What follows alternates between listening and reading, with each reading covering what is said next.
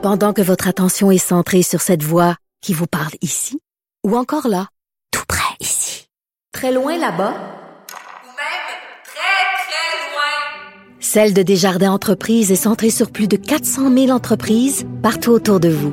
Depuis plus de 120 ans, nos équipes dédiées accompagnent les entrepreneurs d'ici à chaque étape pour qu'ils puissent rester centrés sur ce qui compte, la croissance de leur entreprise.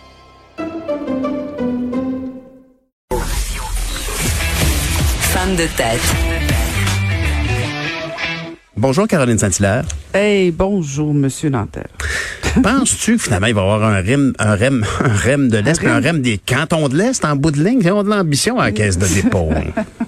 ben écoute, c'est pas bête, c'est pas bête, toi. Pourquoi Mm. pas? Ben, Think big, oh, ben, oh, Pierre. ouais, ben think big, puis think big au niveau de la facture aussi. Ouais, ben oui. Là, on va parler effectivement, bon, de la caisse de dépôt, hein, notre euh, petit bas de laine euh, qui euh, qui avait eu une bonne idée avec Philippe Couillard à l'époque. Tu te souviens, Monsieur Couillard voulait euh, que les projets de transport se fassent et avait décidé de demander à la caisse de dépôt de faire le, dé- le déploiement, de gérer le transport en commun presque, euh, et, de- donc de construire le REM et aussi de construire le REM de l'Est. Bon, là, on est en train de, de terminer ce REM-là, de, de, de- de- le premier. Et, et là, il y a plein de questions qui se posent sur le REM de l'Est. Euh, et ça- notamment hier, euh, le Parti québécois euh, a demandé que la Caisse de dépôt comparaisse en commission parce que il commence à y avoir ce qu'on apprend, on appréhendait tous depuis le début, c'est toute cette opacité de la Caisse de dépôt. Et je me souviens, j'étais mairesse à l'époque et il y avait quelque chose d'intéressant de dire, ah, ok, que ce soit la Caisse de dépôt qui, euh, qui embarque comme ça dans le projet de déploiement, de développement du transport. Tu sais, on se disait, des fois, c'est peut-être mieux que ce soit pas le gouvernement parce qu'on veut que ça se fasse vite, ça se fasse bien, que ce soit pas cher, que ce soit efficace. Mais en même temps, on avait tous à l'époque, les maires, la, la préoccupation de dire, est-ce que on aura toujours un peu d'informations? Est-ce qu'on aura accès aux décisions? Euh, de la part de la Caisse de dépôt? Il y avait toujours ce questionnement-là, ce doute, parce que on le sait, la Caisse de dépôt, c'est pas nécessairement euh, l'organisation, l'institution la plus transparente, disons ça comme ça. Il y a des fois que ça justifie, il y a des fois que ça justifie moins, parce qu'en même temps, le transport en commun, euh, on- au Québec, on, on veut pas, en tout cas jusqu'à présent, euh, que ce soit 100% privé. Euh, on a toujours voulu avoir un peu de transparence et j'avoue que c'est en train d'arriver particulièrement avec le REM de l'Est. Là, on nous annonce que, bon, premièrement, ça va être euh, terminé en 2029, le REM de l'Est. C'est 32 kilomètres, c'est 23 stations, c'est 10 milliards de dollars. Euh, c'est beaucoup, beaucoup d'argent. C'est beaucoup de questions aussi parce que tu te souviens, il y a eu des, des firmes d'architectes qui ont dit, premièrement, euh, écoute, deux firmes, ils ont dit, ça va être lettre. Ça va être lettre, tu sais. Euh, et, et là, on parle tout euh, de, de, de l'Est de Montréal, des gens d'Hochelaga, euh, Maisonneuve, des trains qui vont passer régulièrement. Là. Tu sais, on parle de quasiment aux, aux minutes euh, et tu sais pas de quoi ça va avoir l'air. On n'est pas capable d'avoir des informations. Il y a beaucoup d'opacité. Ça commence à déranger. Euh, et bon, bien, bien sûr, le Parti québécois, comme je te disais, demande que la Caisse comparaisse en commission euh, du transport et de l'environnement pour pouvoir répondre à ces questions. Je sais pas si ça va être accepté, mais je pense que c'est la moindre des choses. C'est quand même un projet qui va s'installer pour longtemps dans l'est de Montréal. Ça veut pas dire qu'on est contre, là, puis on veut pas nécessairement retarder, mais il me semble que la caisse de dépôt doit quand même répondre à certaines questions. Euh, c'est important. C'est on- premièrement, on, on est en train de défigurer au complet l'est de Montréal, euh, tout l'espace aérien. Comment on va le faire? Euh, Il me semble que c'est important. C'est des infrastructures qui sont là pas pour six mois ou un an.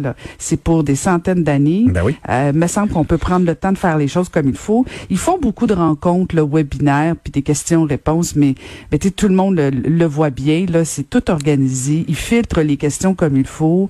Euh, puis en même temps, je, je suis assez comment je pourrais dire, je suis pas complètement naïve dans le sens où il y a des fois où je peux comprendre que des informations privilégiées en termes de, de, de développement, mais il faut absolument quand même euh, ce genre de projet-là informer comme il faut, dire qu'est-ce qu'on va faire, Ben oui. combien ça va coûter. Tu sais, moi je me souviens même à l'époque quand c'est arrivé l'histoire du REM, il y avait des petites affaires dans les dans, dans le contrat qu'on nous avait pas dit à l'époque euh, du gouvernement, tu sais notamment qu'on allait obliger toutes les sociétés de transport de se rabattre au niveau du REM. On nous avait pas vraiment dit ça, on nous avait pas pas dit non plus que c'était des contrats d'exploitation euh, deux fois à 99 ans. Euh, on donne beaucoup, beaucoup de pouvoir à la caisse de dépôt parce qu'on veut bien réussir euh, le développement du transport en commun. Il me semble que la moindre des choses pour la caisse de dépôt, c'est quand même de répondre aux questions, préoccupations, un, des parlementaires, deux, des gens de Montréal et particulièrement les gens de l'Est.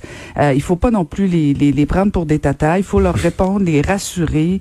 C'est, moi, je trouve que c'est important. Il faudrait pas que la caisse de dépôt agisse comme un, un, vulgaire promoteur qui se fout des gens de Montréal. Ben c'est beaucoup d'argent.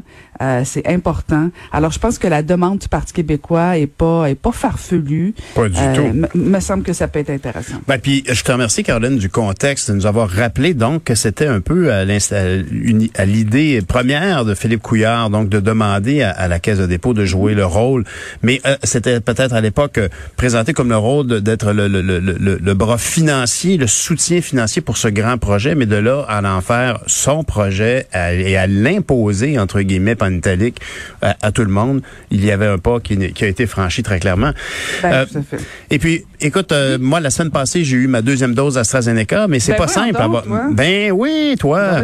Ben, moi, j'en ai pas. Il y en a pas dans, en Estrie, il y en a pas d'AstraZeneca. Arrête donc. OK. Ouais, là, il va falloir qu'à un moment donné, euh, et là, je vais, je vais, je vais me faire un peu critique sur les deuxièmes doses. Bon, ça se passe super bien si tu as du Pfizer. Mais là, actuellement, parce qu'on nous parle qu'aujourd'hui, je pense à partir d'aujourd'hui, que les 55 ans et plus peuvent appeler pour la deuxième dose. Exact. Mais pas pas si tu as du Moderna ou de l'Astra. Donc, c'est seulement que les Pfizer. Euh, et ça dépend effectivement de quelle région tu es. Euh, il y a des endroits, il y en a pas de Moderna en Estrie, il y en a pas d'AstraZeneca en Estrie. Alors là, on nous dit qu'après huit semaines, euh, moi j'ai dépassé mon huit semaines. Techniquement, je devrais avoir ma deuxième dose d'Astra, mais j'en ai pas. et là, tu dis, OK, est-ce qu'on va être protégé quand même? Qu'est-ce qu'on fait? Je te comprends. je croyais que la répartition était effectivement plus équilibrée que ça. Ben, je pensais pas, que c'était un privilège sur la rive sud d'avoir accès à l'AstraZeneca sans rendez-vous, d'ailleurs, très rapidement au centre de ben, vaccination Panama. Est-ce est que dans le fond, on dit aux gens des régions, allez-vous-en tous à Montréal, allez chercher vos deuxièmes doses?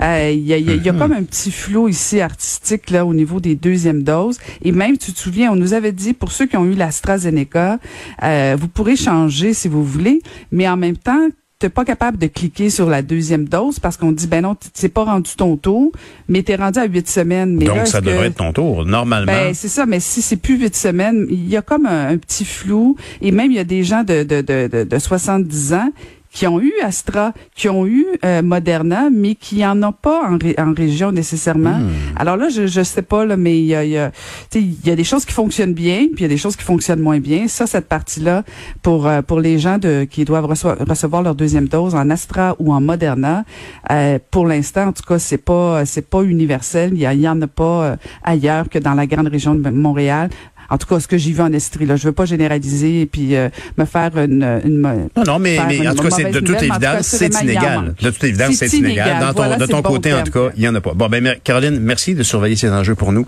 On, on se reparle demain matin. Bye.